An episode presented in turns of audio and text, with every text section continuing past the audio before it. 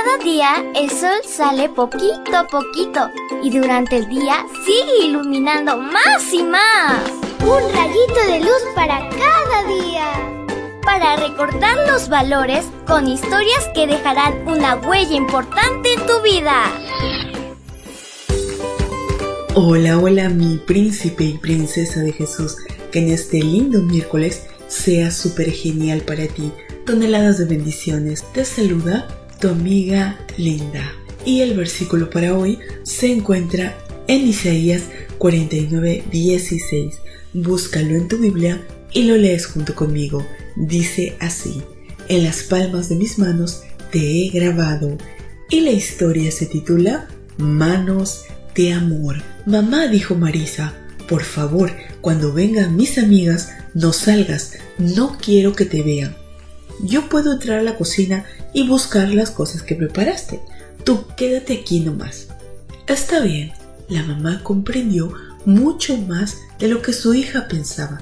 Con esfuerzo proveía todo para su adorada Marisa, pero ahora que ella era más grande, había algo que llamaba la atención de Marisa y la molestaba. Eran las manos de su mamá. Se avergonzaba de su madre, pues tenía las manos más feas que alguna vez haya podido ver. Una noche, su madre decidió contarle la historia que había evitado compartir con ella. Con voz temblorosa comenzó diciendo, He esperado mucho tiempo para contarte esta historia. Cuando eras muy pequeñita, una tarde tuve que salir de casa para hacer un mandado. No tenía con quién dejarte, así que quedaste durmiendo en tu cunita. Al regresar, ¡qué espanto! Había fuego. Si cierro los ojos, puedo ver ese horrible resplandor anaranjado. Desesperada, intenté correr dentro, pero diez pares de manos me retuvieron.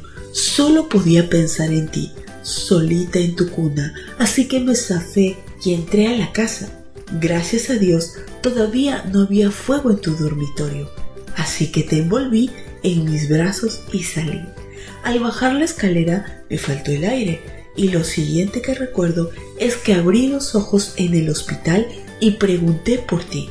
Solo pude respirar en paz cuando una enfermera me dijo que estabas bien. Al mirar mis manos supe que no sería la misma, pero todo había valido la pena. Como te imaginarás, Marisa tenía los ojos llenos de lágrimas. Mami, tus manos son las más hermosas del mundo, dijo sollozando. Madre e hija se abrazaron fuertemente y Marisa nunca más se avergonzó de las manos de su madre, pues ahora conocía la historia completa. ¿Sabes? Hace mucho tiempo alguien también quedó con sus manos arruinadas, no por el fuego, sino por crueles clavos. Pero a Jesús tampoco le importó, porque esas cicatrices son un símbolo de su amor por ti, por la eternidad. Jesús tendrá en sus manos las marcas de su sacrificio.